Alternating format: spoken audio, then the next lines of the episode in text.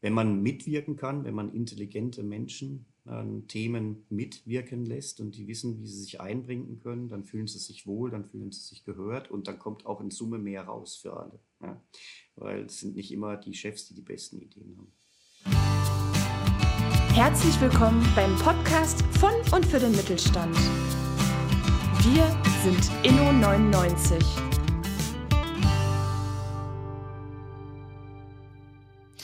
Herzlich willkommen bei Zukunft Mittelstand. Ich bin Felix Aschenbrücker und zu Gast habe ich heute Jürgen Artmann. Jürgen Artmann ist schon fast ein Tausendsasser, kann man sagen, ist ähm, im Senat der äh, Wirtschaft Deutschland und ähm, ja, ansonsten Geschäftsführer von Axo, hat aber auch in der Vergangenheit schon das ein oder andere gemacht und ich freue mich, dass er sich heute die Zeit genommen hat, hier uns ein bisschen was zu ihm als Unternehmer und auch zu seinem Unternehmen zu erzählen. Hallo Jürgen.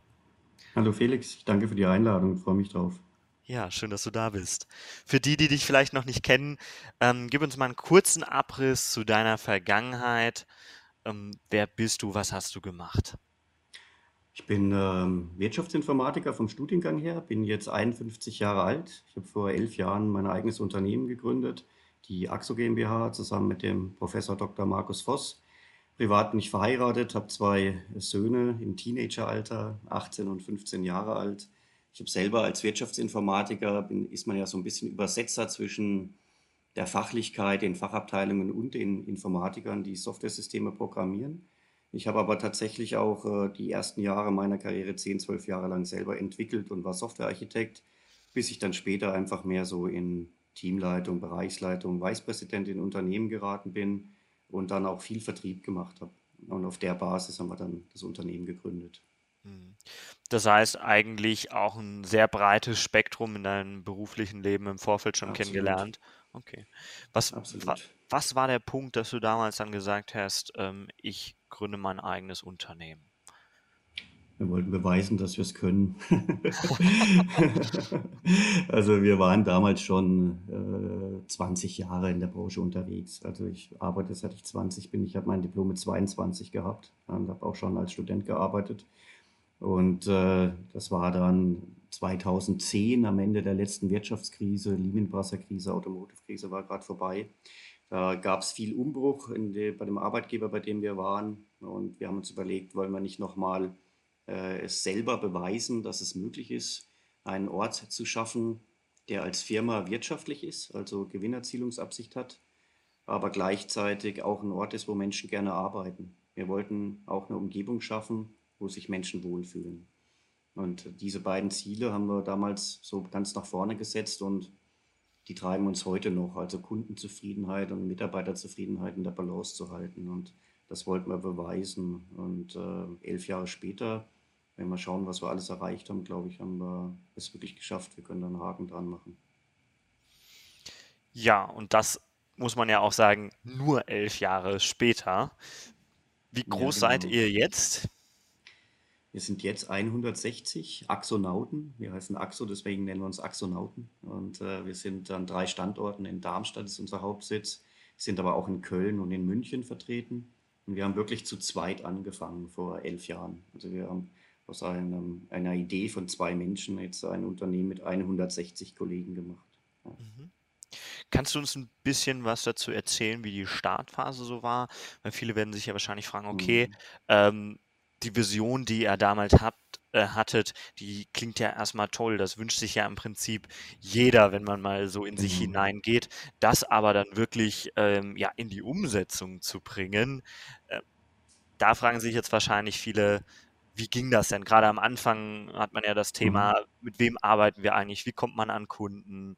Wie mhm. war euer Wachstum? Was waren so die Milestones, die ihr damals auch erreicht habt? Genau. Also was ich dir geschildert habe, war ja so die Idee, was wir Richtung der Zufriedenheit der verschiedenen Gruppen, die mit uns arbeiten, äh, erreichen wollen. Ja, also bei den Mitarbeitern und den Kunden. Aber die Firma hat ja auch einen Geschäftszweck. Also wir haben den Geschäftszweck, äh, Softwareentwicklung und IT-Beratung zu machen. Und wir nennen uns digitale Maßschneider. Ja.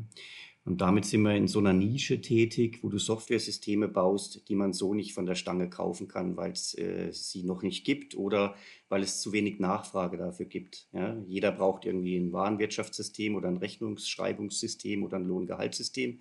Aber es braucht nicht jeder ein System zur Organisation von Organspende in Deutschland oder zur Organisation der Fluglotsen in Deutschland oder zur Buchung der, des, der, der, der Cargo-Waren bei der Deutschen Bahn. Das sind hochkomplexe Individualsoftware-Systeme. Und wir wollten da eigentlich im Prinzip so ein bisschen digitale Maßschneider sein und da auch die Besten. Und wir waren nicht unbekannt. Also wir kannten dieses, diese Branche und dieses äh, Metier schon. Das heißt, wir kannten bereits potenzielle Kunden und wir hatten auch ein großes Netzwerk in der Branche, sowohl auf Mitarbeiter- als auch auf Kundenseite. Und das ist vielleicht eins der wesentlichen Erkenntnisse, welche Gründungen sind denn erfolgreich? Sind es die, wo man eine völlig neue Produktidee hat und äh, vielleicht aus dem universitären Bereich rausgeht und sagt, mit der Idee äh, mache ich jetzt ein Produkt draus und vermarkte das. Man ist aber vielleicht ein Techniker und gar kein Betriebswirt und gar kein Verkäufer. Ja? Oder ist es eigentlich das, wo man was tut, das man schon beherrscht? Und wir haben im Prinzip das, was wir schon beherrscht haben, basierend auf einem Netzwerk, das wir schon hatten, einfach umgesetzt. Und so gesehen hatten wir einen fliegenden Start. Ja. Wir sind mit dem, was wir können und in dem Netzwerk, das wir hatten, haben wir angefangen. Mhm. Das heißt, ihr seid zu zweit gestartet.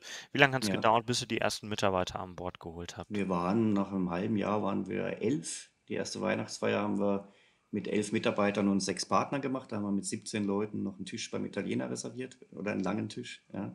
Und äh, heute müssen wir gucken, dass wir irgendwelche Hotels kriegen, wenn die mal wieder aufmachen dürfen, dass wir dann mit äh, 160 Leuten und Partnern da rein können. Wir haben dann nach einem Jahr waren wir schon 35, kann man sagen. Also nach einem Jahr waren wir 35. Wir hatten so die erste ähm, Wachstumsstagnation mit 80, weil wir aus einem Konzern kamen und festgestellt haben, dass es da natürlich Querschnittsfunktionen gab, wie äh, Accounting, äh, Debitorenbuchhaltung, Kreditorenbuchhaltung, Produktcontrolling, ähm, Vertriebssteuerung und so weiter. Das mussten wir ja alles selber aufbauen. Und da haben dann quasi so, als wir so die zwischen 80 und 100 Mitarbeitern waren, haben die Strukturen ein bisschen gestockt. Wir mussten dann so ein bisschen die Aufbauorganisation nachziehen, damit wieder klar ist, wer hat welche Verantwortlichkeit. Und dann kam so der nächste Wachstumsschub. Ja, ja sind gewachsen bis vor der Pandemie, bis vor einem Jahr. Ich habe am 9., 10. März habe ich 22 neue Kollegen des Quartals begrüßt. Wir haben immer so Welcome Days, Onboarding-Tage. Und die haben wir jetzt nächste Woche wieder, weil wir wieder einstellen. Und äh, sind aber jetzt in der Krise von 155 auf 160 gewachsen. Wir haben also die Belegschaft mit allen Mitarbeitern gehalten, sind nur moderat gewachsen im letzten Jahr, aber wollen jetzt wieder Gas geben, weil der IT-Markt gibt das durchaus her. Mhm. Jetzt gerade das Thema Mitarbeiterzufriedenheit. Ähm, ich meine, klar, mhm. Startups ähm, sind ja momentan auch ein attraktiver Arbeitgeber. Wenn man aber öfter mal so hinter die Kulissen blickt, dann äh, mhm. äh, stellt man ja auch häufig fest, dass nicht alles Gold ist, was glänzt. Ja. Ähm, was macht euch so besonders, dass ihr sagt, boah, wir haben es geschafft, nicht nur Kunden zufriedenzustellen, sondern auch wirklich einen Ort zu schaffen, an dem man gerne arbeitet? Was zeichnet euch da aus? Ähm, ich glaube, das eine ist jetzt mal die Werte, die wir teilen bei den Kollegen, die gegründet haben und das dann auch weitergeben an Personalverantwortliche. Ähm, es ist äh, so, dass wir versuchen, wirklich äh, kongruent zu bleiben. Also wir versuchen das nicht nur, wir wollen kongruent bleiben. Wir sind keine Manager, die sich hinstellen, irgendwelche Strategien äh, verkünden ohne Sinn und Herz und Verstand. Ja. Wir haben aber auch eine gewisse Nähe realisiert bei den Mitarbeitern und den Leuten, die sie betreuen. Also wir haben 160 Kollegen und 16 Kollegen, die sich um diese Menschen kümmern. Und das sind dann also eine Quote von 1 zu 10. Man hat so eine Art Personalvorgesetzten, der eher ein Mentor oder ein Coach ist und sehr nah an den Mitarbeitern dran und auch genau weiß, was die noch im beruflichen Alltag machen und bewältigen müssen und wie sie sich weiterentwickeln können. Weil die Leute, die diese Betreuungsaufgaben übernehmen, sind selber noch im Geschäft. Das sind keine reinen Personalverantwortlichen, sondern Seniore, IT-Ingenieure, IT-Architekten oder Berater. Und die wissen genau, von was sie sprechen und was die Kollegen brauchen. Da haben wir eine gewisse Nähe in der Führung. Dann haben wir wirklich so ein Teile und Herrsche gemacht. Wir haben das ganze Unternehmen in fünf Teams geschnitten, weil wir festgestellt haben, dass sich Menschen in einer Gruppe von 30 Kollegen wohlfühlen. Deswegen haben wir die 160 in fünf große, gleich große äh, Truppen geschnitten. Das kommt noch aus der Steinzeit, wo man in Mehrgenerationen äh, Sippen ja, mit Großeltern und Kindern und Eltern mit 30 Leuten ungefähr zusammen gelebt hat und sich ausgetauscht hat.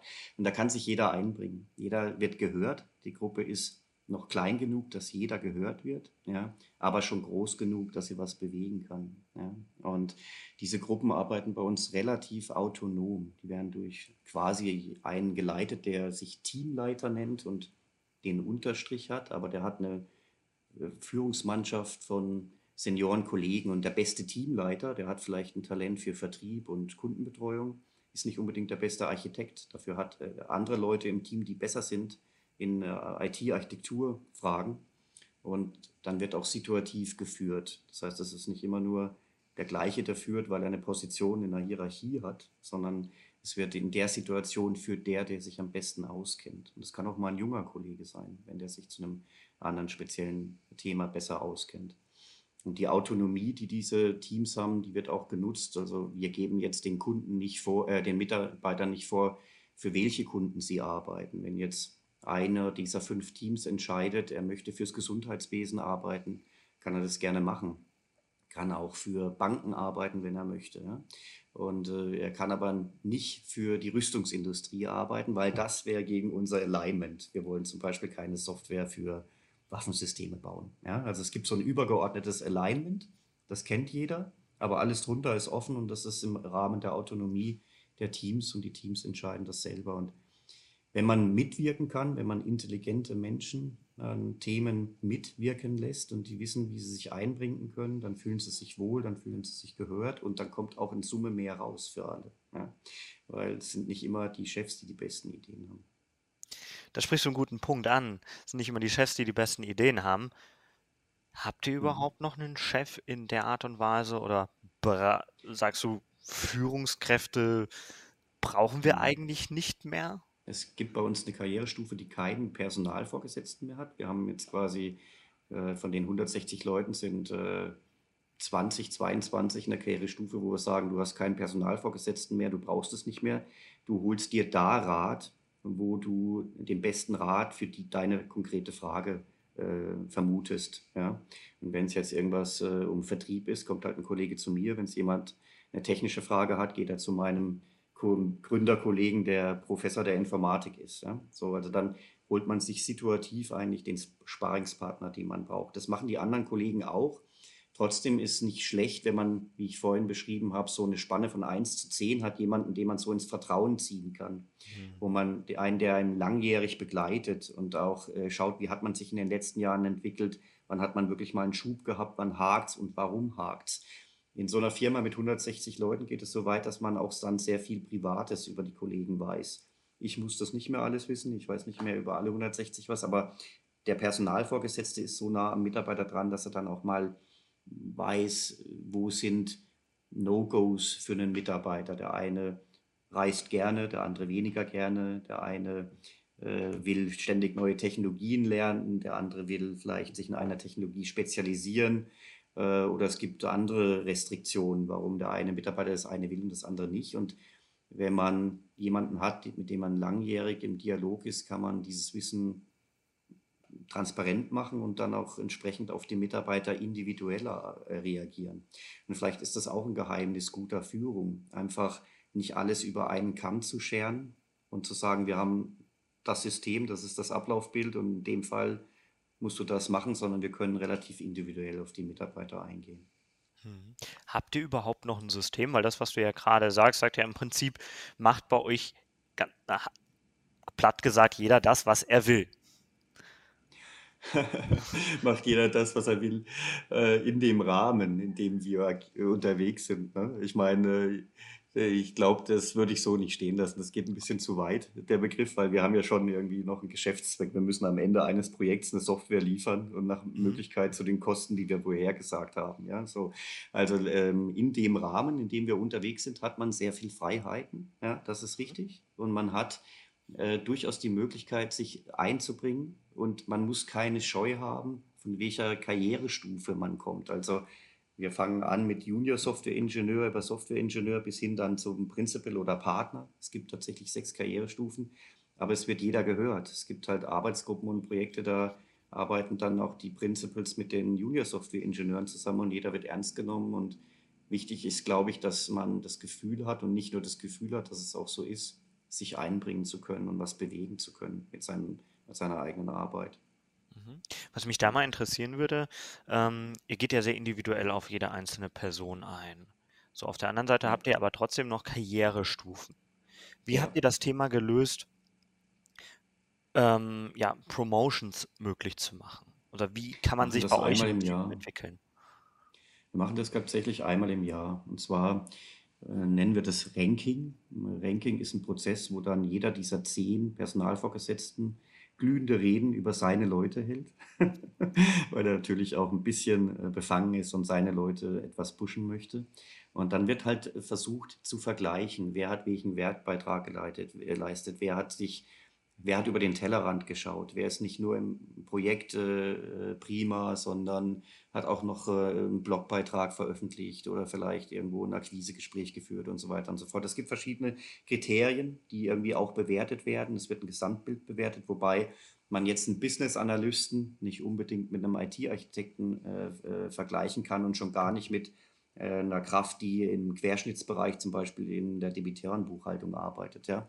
Also da gibt, hinkt dann manchmal der Vergleich, ja. aber man kann so Level von Selbstständigkeiten äh, definieren, wie zum Beispiel dieser Kollege ist eher jemand, der mich berät in Entscheidungen oder der andere hat schon ein Level erreicht, wo er die Entscheidung selber trifft und auch die Kompetenz aufgebaut hat, die Entscheidung selber zu treffen.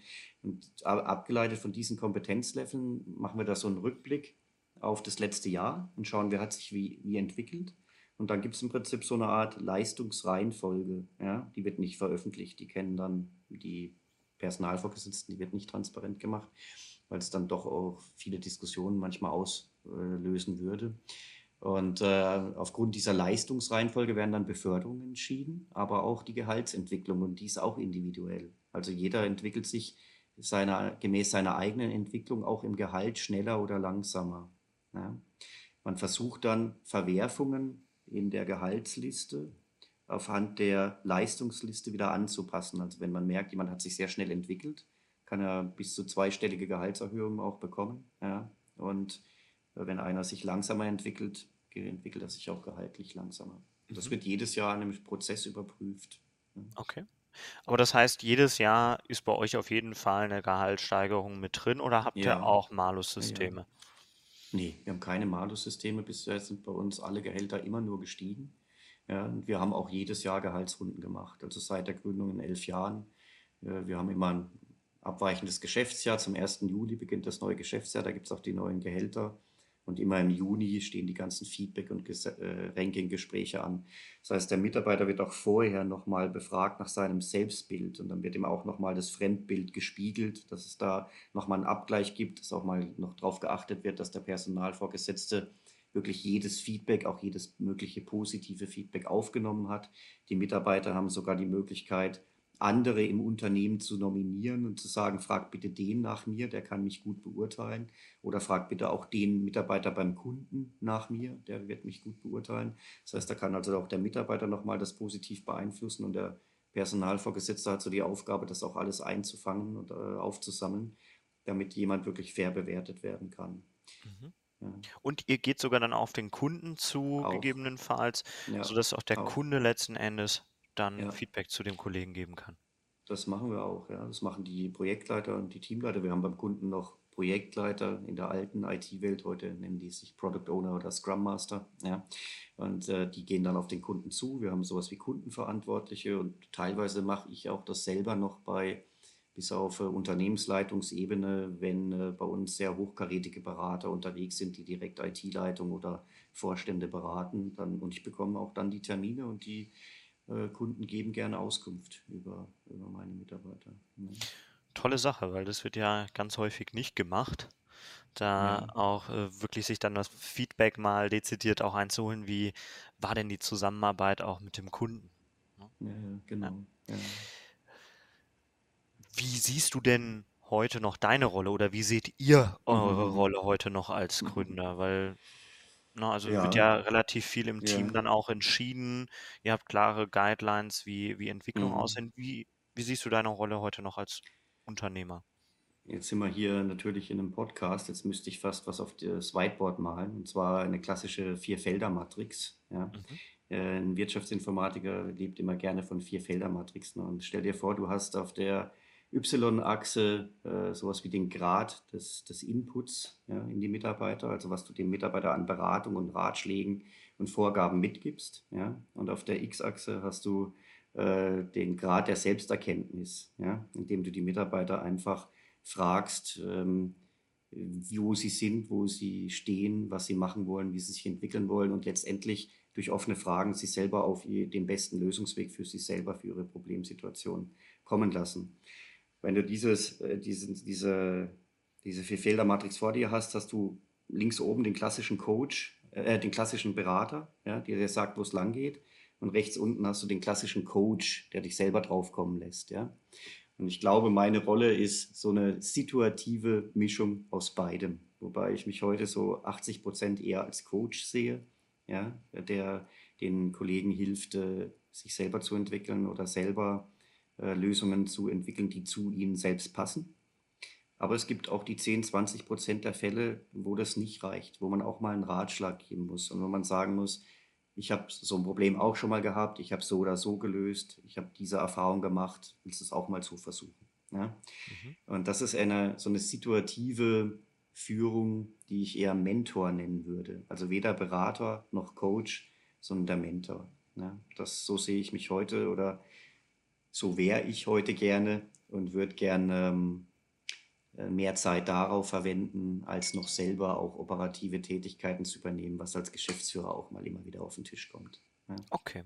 Das heißt, du bist manchmal mitten im Geschehen, manchmal stehst du nebendran, ähm, ja. manchmal hilfst du beim Anpacken mit, manchmal rennst du vorne weg. Ja, das stimmt. Also ich glaube, ich renne sogar äh, sehr viel vorneweg, vielleicht manchmal etwas zu viel für meine Kollegen. Aber ich, äh, ich sehe das auch in meiner Rolle. Wir haben das Unternehmen äh, eigentlich in drei Bereiche, äh, die durch Geschäftsführer tatsächlich abgedeckt werden, äh, nochmal aufgeteilt. Das eine ist der rein technische Teil. Das ist ähm, mein Gründerkollege, der eben promovierter Informatiker ist, der sich um die Technik kümmert. Dann haben wir aber noch einen dritten Geschäftsführer berufen, der ist klassischer Innenminister. Wir nennen den Innenminister, weil er sich nur um Finanzen, Personalverwaltung, Personalbeschaffung und technische Infrastruktur kümmert. Ich bin der Außenminister. Ich mache Vertrieb, Marketing. Dazu muss man manchmal ein bisschen vorne wegspringen, aber ich mache auch noch mit Innovation bei uns. Da muss man Mhm. ganz extrem vorne wegspringen und auch mal eine verrückte Idee auf den Tisch bringen. Und dann dauert es vielleicht auch manchmal ein Jahr, bis die Kollegen folgen. Und manchmal folgen sie auch nicht, weil wir sind ja autonom und agil und manchmal wird auch gegen meine Idee entschieden. Ja. Mhm. Was mich da mal interessieren würde, wie sieht ein Tag äh, von dir aus? Was, wie kann man sich das vorstellen? Weil du bist ja Ah, schon, Ja. also das, ich will es mal ein Mhm. bisschen greifbarer machen, Ja. um nochmal besser zu verstehen, was deine Rolle da ist. Weil das, glaube ich, da ganz viele haben jetzt so ein paar Fragezeichen. Okay, wie sieht sowas dann im Alltag aus? Das ist eine Mischung aus ähm, Regelmeetings mit verschiedenen Gruppen im Sales, Vertrieb, Marketing, Innovation, mit verschiedenen Projektteams. Es sind auch sehr viele externe Repräsentationen. Ich bin ja, wie gesagt, auch im Senat der Wirtschaft Deutschland. Ich unterhalte mich dann auch viel mit anderen Senatoren, die dann auch wieder Unternehmensführer anderer Unternehmen sind. Ich bin teilweise auch sehr stark in den Lenkungsgremien der großen Projekte noch dabei. Das heißt, wenn wir ein Projekt machen, das äh, ein Volumen von 10 Millionen hat oder 7 Millionen oder 4,5, dann kann man sich davon ausgehen, dass je nachdem, wie groß die Organisation ist, irgendwelche ähm, Manager auch auf Kundenseite äh, regelmäßig über den Status informiert werden müssen. Solche Meetings gestalte ich meistens mit oder bin auch anwesend und diskutiere mit, um dann Lösungen für Problemlagen zu finden. Ja. Und das Ganze wird dann oft äh, halt durch operative Querschläger, sage ich mal, unterbrochen. Das heißt, man muss sich auch immer, es ist gut, wenn man auch als Geschäftsführer nicht ähm, die 40-Stunden-Woche, wenn sie es wäre, komplett durchplant, sondern sich tatsächlich im Kalender auch Puffer und Blöcke legt, weil es passiert jeden Tag noch irgendwas Überraschendes. Ne? Ein Neukunde fragt spontan ein Team an, ein Bestandskunde hat ein Problem mit irgendeiner Sachlage, die geklärt werden muss. Ein Mitarbeiter hat ein privates Problem, das man lösen muss und auf das man reagieren muss und was nicht warten kann. Also diese Reaktionsfähigkeit muss man sich gewissermaßen erhalten, weil sie wird auch aufgesaugt. Mhm. Und wenn wir jetzt nochmal mehr in die Definition gehen, wie definierst du für dich auch Unternehmertum? Also warum ich Unternehmer geworden bin, ist, ähm, ich hatte tatsächlich, wie gesagt, diesen Wunsch, diesen Ort zu schaffen, Kunden und Mitarbeiter gleichzeitig zufrieden zu machen. Und wenn ich heute nach elf Jahren drauf schaue, würde ich sagen, ein Unternehmen ist wie ein leibliches Kind ja, oder wie ein Kind. Ja. Ähm, ich habe ja zwei Söhne, habe ich ja eingangs gesagt, einen 17-Jährigen und einen 15-Jährigen und äh, Axo ist irgendwie ein drittes Kind von mir. Man hängt da so dran und will, dass es äh, wächst und gedeiht, als wäre es ein, ein Kind. Und ähm, Unternehmertum hat unheimlich viel mit Herzblut zu tun. Also man muss irgendwie, wir haben bei uns ein Wort, wenn einer ein Thema verantwortet und voranbringen will, ist er bei uns Herzblut-Protagonist. Also, er zeichnet sich da aus, dass er ein Thema beherrscht und das kann aber dass er es auch will, dass er auch wirklich mit äh, dem ganzen Wollen und dafür brennt. Und äh, das ist das, was ich für Axo tue oder für mein Unternehmen tue. Also ich ähm, denke, ich kann es, weil wir ja, sind ja gut geworden, jetzt sagen wir mal nach elf Jahren. Ja. Zusammen mit den Kollegen können wir das, aber ich habe auch unheimlich viel Herzblut dafür. Das, äh, das äh, ist der Unterschied, glaube ich, vielleicht zum Angestelltenverhältnis. Man ist viel stärker damit verwoben, mit einem Unternehmen, wenn man äh, einen signifikanten Anteil daran hat, als wenn man angestellt ist. Ich glaube, da ist ein Unterschied. Man freut sich mit und leidet mit. ja, das gehört auf jeden Fall mit dazu, so diese Up and Downs. Und gab es bei dir mal auch so den Moment in den elf Jahren, wo du gesagt hast, boah, ich habe keine Lust mehr, das ist, äh, so geht es nicht also weiter? Die, Nein, also so krass war es noch nicht. Die, die wöchentliche Achterbahn ist immer da. Ja. Es gibt Tage, die sind einfach äh, zum Wegwerfen. Äh, dann gibt es aber auch wieder, sagen wir mal, vier andere Wochentage, die sind super. Und da passieren unheimlich tolle Sachen. Ja. Wenn man mal so einen Tag hat, äh, wo es schlecht läuft, muss man einfach den, äh, das Notebook zuklappen und mal joggen gehen, dann geht es auch wieder. Ja. Aber auf, dem, äh, auf langer Distanz, ja, wenn ich sage, es ist kein Sprint, so ein Unternehmen zu führen, sondern ein Marathon, dann muss ich sagen, sind wir da relativ gleichmäßig durchgekommen, sowohl wirtschaftlich auch, auch emotional. Und man soll ja so einen Marathon auch gleich einteilen, damit man gut ankommt. Ja. Und da bin ich ja nicht sehr zufrieden. Also ich glaube, es war eine meiner besten Entscheidungen damals, äh, dieses Unternehmen zu gründen und damit auch so, ein, so einen Platz zu schaffen, wo sich Menschen wohlfühlen können, weil ich äh, schaue da jeden Tag auch drauf und freue mich drüber, weil es einfach aus meiner Sicht schön geworden ist mit Menschen, die zufrieden sind. Wir haben ähm, auf Kununu, auf dieser Bewertungsplattform, eine 4,7. Das ist also ganz hart an der 5,0 dran, die die mögliche Bestnote ist. Da kann man kaum näher ran konvergieren und sind auch ausgezeichnet worden bei Great Place to Work mit ähm, dem fünften Platz in der IT-Branche bundesweit und dem ersten Platz in Hessen. Also wir sind das beliebteste IT-Unternehmen in Hessen. Und das ist für mich nach elf Jahren so eine Bestätigung für die ganze Arbeit, die da reingeflossen ist von der ganzen Mannschaft und von allen Beteiligten. Und das äh, ist eine große Freude und ich bin froh, dass ich das gemacht habe zusammen mit Markus Voss und würde es immer wieder tun. Jetzt haben wir sehr viel über euch intern gesprochen. Lass uns mal ein ja. bisschen über eure Kunden sprechen. Ja. Ähm, man sagt ja nach wie vor Deutschland Digitalwüste.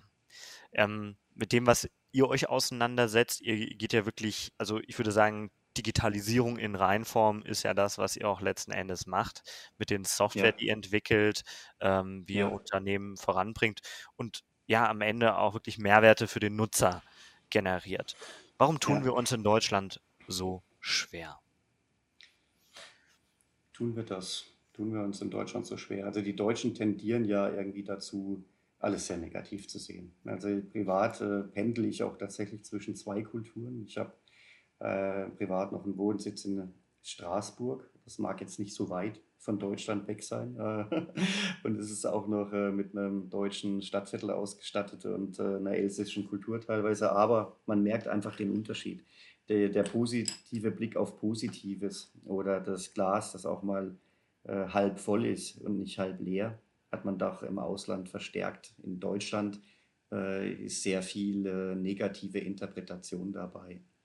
Ich bin gar nicht der Meinung, dass wir uns so schwer tun mit der Digitalisierung. Vielleicht stehen wir nicht so gut da wie Israel oder Estland oder die USA, aber dann sind wir vielleicht irgendwie auf Platz 6 von 204 Nationen äh, weltweit. Wir könnten sicherlich in manchen Bereichen ähm, müssen wir nachlegen. Ich denke da vor allem an die ähm, Breitbandtechnologie und die äh, Übertragungsraten und auch, sagen wir mal, die Stabilität von Netzen.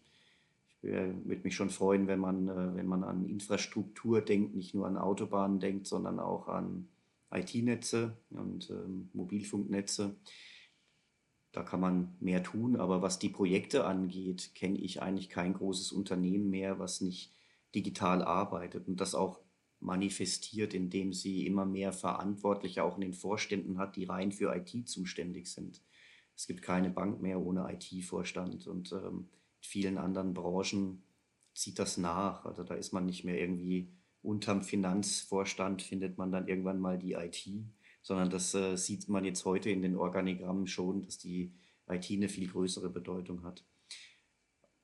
Im Public Sector, in, in Medizintechnik, in, im Transport, in der Logistik, in der Automotive-Branche, wenn du an Industrie 4.0 oder an Industrial IoT denkst, dann äh, tut sich da überall was und zwar massiv. Das heißt, so gesehen habe ich gar nicht so ein schlechtes Bild. Ja. ja. Also das heißt, es wird halt oft sehr negativ dargestellt, aber eigentlich. Es reicht halt nie. Ja. Also ich glaube, es reicht halt nie. Also es gibt sowas wie Altlasten, technologische Altlasten. Es gibt äh, durchaus Systeme, die haben 20, 15, 20 Jahre Lebenszeit auf dem Buckel. Und teilweise sind die auch durch fachliche Ideen getrieben weiterentwickelt worden.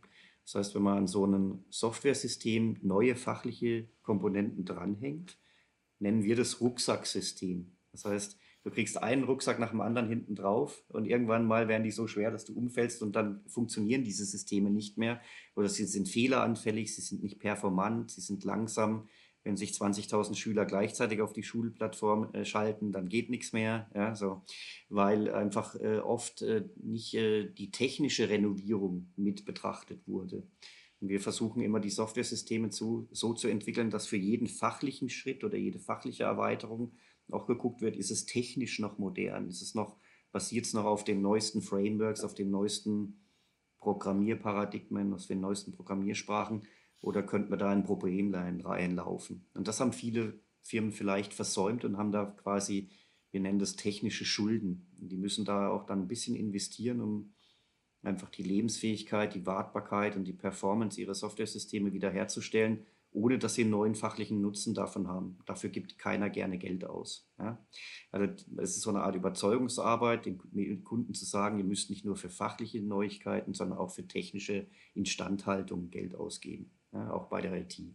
So ein Umdenken, das erst vor ein paar Jahren begonnen hat, aber sich langsam durchsetzt. Die Altlasten sind halt aber noch nicht beseitigt. Mhm.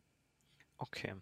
Aber finde ich ja schön, das macht ja durchaus Mut, dass nicht alles immer so, ja, schwarz ist, wie man es in, in vielen Ecken hört und ähm, dass wir hier auf jeden Fall auch in Deutschland eine solide Grundlage haben, aber halt unsere Hausaufgaben machen müssen. Ich glaube, das ist auch, gerade wenn wir mit genau. digitalen Umfeld sind, ist das natürlich auch ein Thema, was nicht aufhört. Das ist ein Prozess. Ja, ja.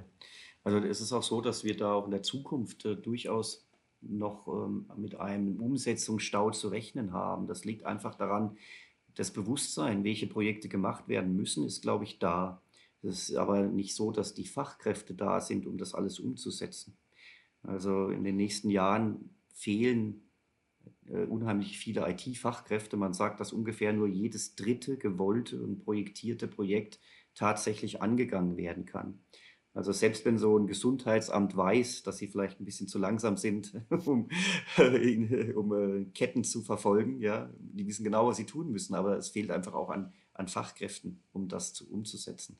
Also wenn man da vielleicht noch was tun kann, dann eher äh, in MINT-Ausbildung, also Mathematik, Informatik, Naturwissenschaften, Technik, schon in den Schulen investieren, die Leute auch schon äh, in jungen Jahren dafür begeistern denen klar machen, dass das interessante Berufe sind.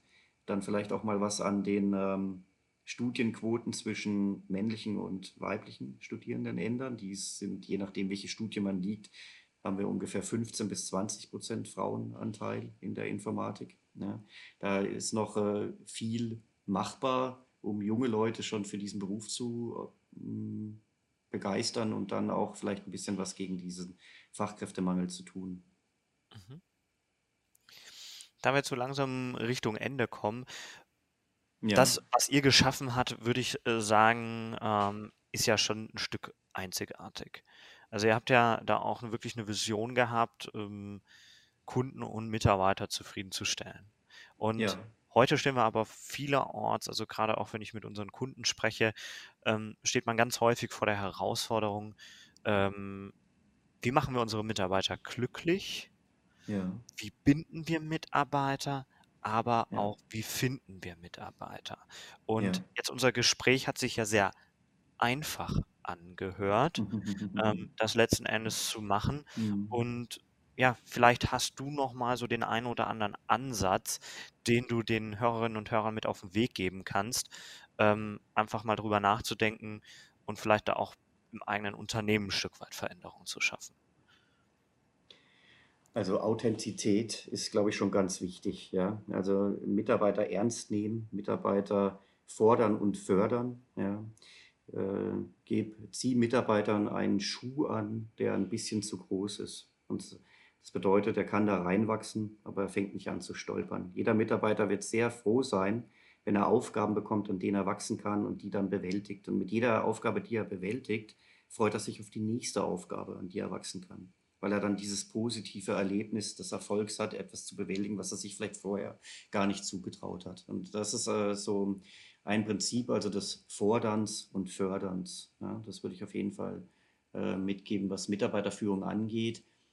Wir haben tatsächlich bei uns auch ein Leitbild, äh, das besteht nicht nur aus den Zielen, die ich vorhin genannt habe, dass die Mitarbeiter und die Kundenzufriedenheit in der Balance ist, sondern wir haben da auch Wertepaare definiert, wie zum Beispiel ähm, Offenheit und Verlässlichkeit. Also wenn das auf Mitarbeiter bezogen ist ein konkretes Beispiel, wenn ein Mitarbeiter ein persönliches Problem hat, kann er offen mit uns darüber reden. Ja? So, aber wir kann sich aber dann auch darauf verlassen oder vertrauen, dass das äh, dann ähm, auch im, nur die Leute darüber reden, die ähm, wirklich äh, unbedingt involviert sein müssen, ja, weil es eben vertraulich ist und wir dann aber auch vertraulich da, damit umgehen können und entsprechend agieren können. Also es sind so, so Werte, die man mitgeben kann und man sollte sich vielleicht auch mal Zeit lassen, diese Werte mit den Mitarbeitern zu erarbeiten und nicht äh, auf einem Leitbild äh, bei einem anderen Unternehmen abzuschreiben. Ja? Es gibt, glaube ich, einfach viele, die gucken, googeln Werte, ja, und schreiben das irgendwo ab und sagen, passt schon, das ist schön so. Nee, nehmt euch die Mühe, ja, und macht mal einen Workshop und fragt mal die Mitarbeiter, was die Werte sind. Das haben wir gemacht, 2015 äh, mit einer Gruppe von Mitarbeitern. Wir haben ähm, jetzt äh, nochmal letztes Jahr oder vor zwei Jahren unsere Leitplanken überarbeitet, was für uns ein gutes Projekt ist. Ich habe gerade gesagt, wir können nur jedes dritte Projekt machen, ja. Aber also können wir uns ja fast aussuchen, welches Projekt wir machen. Also können wir ja sagen, wann, wann ist denn ein Projekt für uns gut und wann nicht. Ja? Ein Projekt ist halt zum Beispiel für uns gut, wenn wir mitgestalten können, wenn wir Technologien mitentscheiden können, wenn wir Neues kennenlernen können, wenn wir für einen Kunden arbeiten, der unkritisch ist, also wie ich vorhin sagte, nicht für Rüstungsunternehmen, sondern für Organspendeunternehmen. Ja? Mhm. Wenn wir solche Kriterien haben wir aufgestellt, es sind wirklich 30 Kriterien, die wir haben, und das haben die Mitarbeiter erarbeitet. Ja? Und die Mitarbeiter haben gesagt, das ist dann ein gutes Projekt für uns. Und das gilt jetzt. Ne? Wenn wir jetzt Vertrieb machen, dann gehen wir los und halten Ausschau eher nach diesen Projekten als nach anderen. Ja? Und aus den Beispielen, die ich da nenne, es, kannst du raushören, nimm Mitarbeiter ernst, traue ihnen was zu, lasse sich weiterentwickeln, fordere sie, aber fördere sie auch und lasse mitreden. Ja? Und dann sind sie schon mal ganz glücklich. Also das, äh, das ist auf jeden Fall ein gutes Rezept. Ja, vielen Dank dafür den Input, Jürgen. Also ich glaube, also ich persönlich habe wieder mal viel, viel mitgenommen. Also wir haben ja kurz vorher schon mal gesprochen gehabt. Also ich finde das Ja. klasse, was ihr da macht. Ich wünsche euch da ganz, ganz viel Erfolg, dass der Weg da auch so weitergeht. Und vor allem hoffe ich, dass euer Marathon kein Ende hat ja, sondern genau. dass das ähm, so weitergeht. Und ja, genau. ähm, ja, vielen Dank für deine Zeit. Felix, ich danke dir fürs Interview. Das war Zukunft Mittelstand. Vielen Dank fürs Zuhören. Wenn ihr auch weiterhin keine spannenden Themen verpassen wollt, dann abonniert unseren Podcast und folgt uns im Social Media. Vergesst nicht, den Podcast euren Freunden und Verwandten zu empfehlen. Bis zum nächsten Mal. Euer